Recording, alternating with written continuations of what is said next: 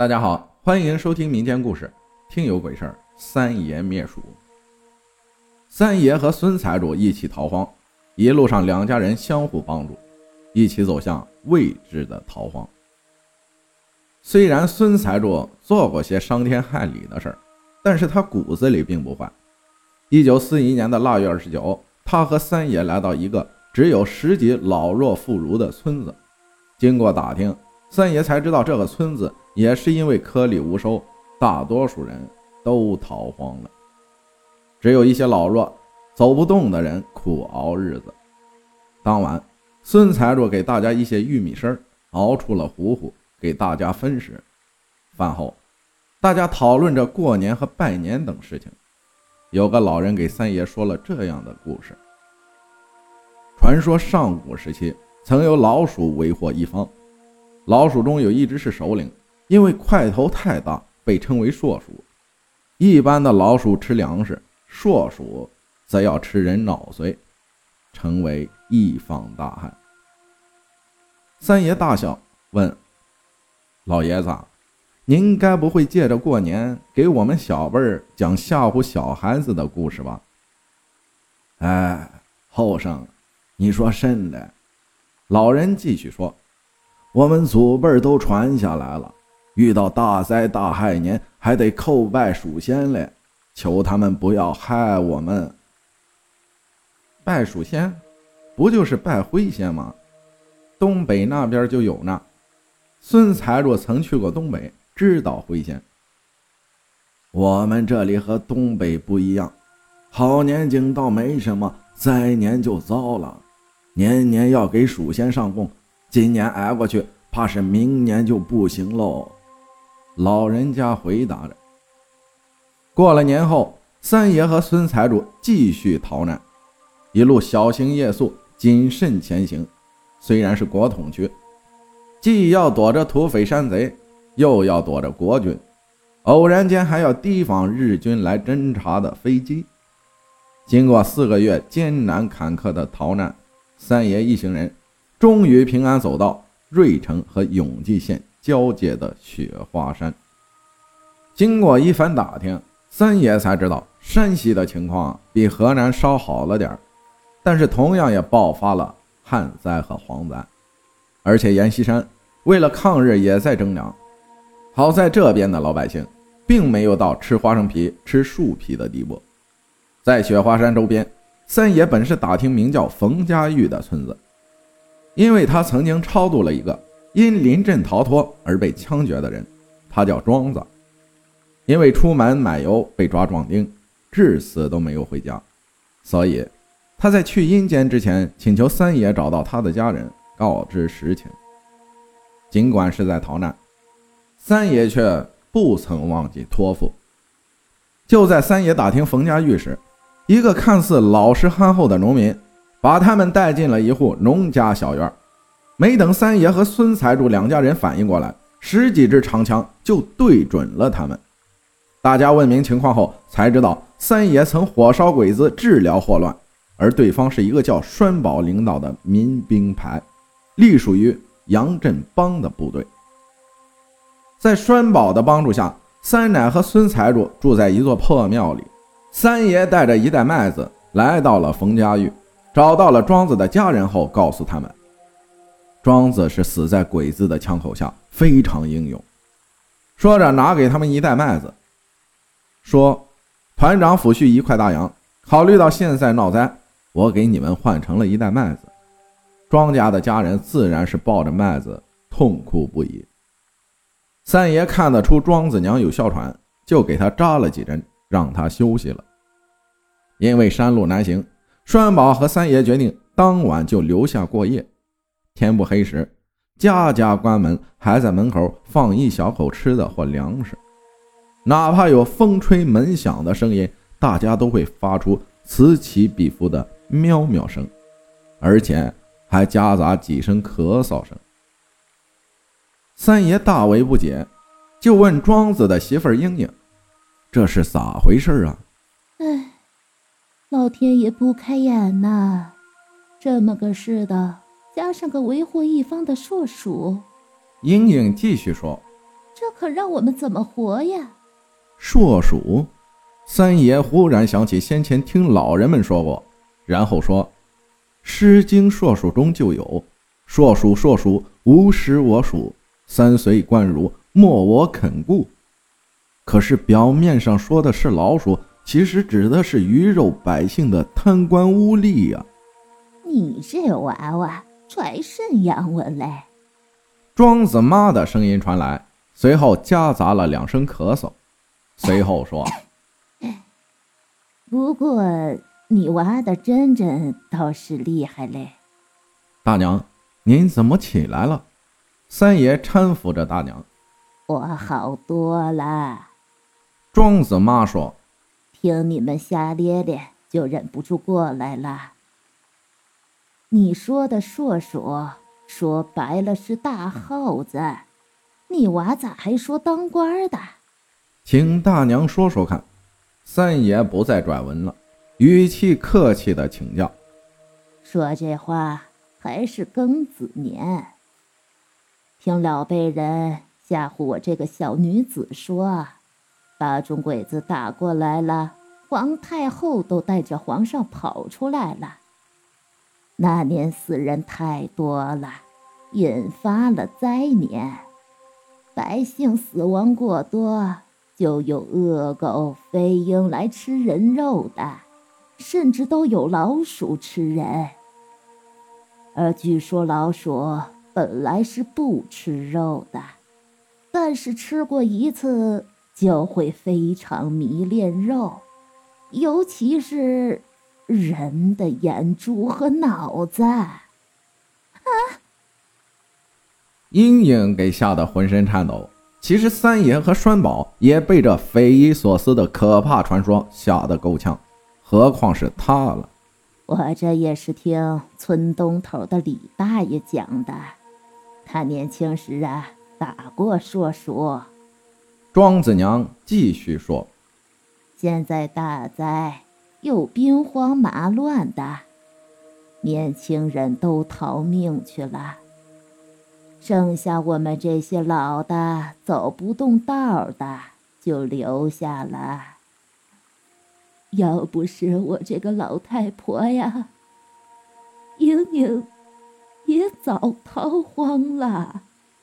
好吧，趁天还没黑，我们去一趟李大爷家吧。三爷和栓宝对婆媳俩告别。三爷想到婆媳留宿两个男人，好说也不好听啊。为了避嫌，也只能暂时这么办了。李大爷独身一人住着，三爷和栓宝找到他后，说明身份，一起借机留宿。三爷向他打听硕鼠的事儿。李大爷，我听说您见过硕鼠，看外面这阵仗，是硕鼠又来了吗？你俩都是打鬼子的后生，老汉我不能糊弄你们。”李大爷回答。“庄子娘说的对，就是只大耗子，不过是成了精了。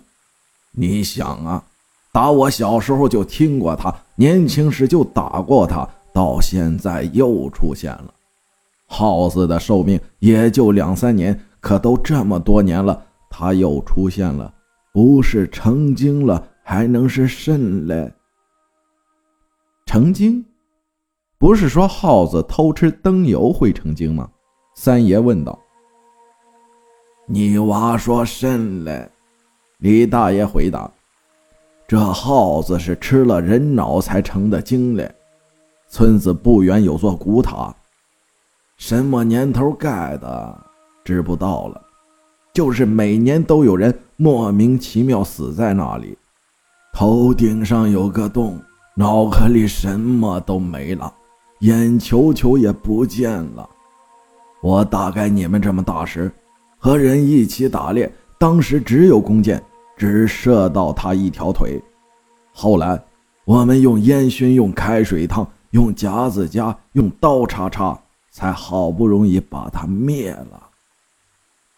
三爷和栓宝听完，就去古塔那边看了看。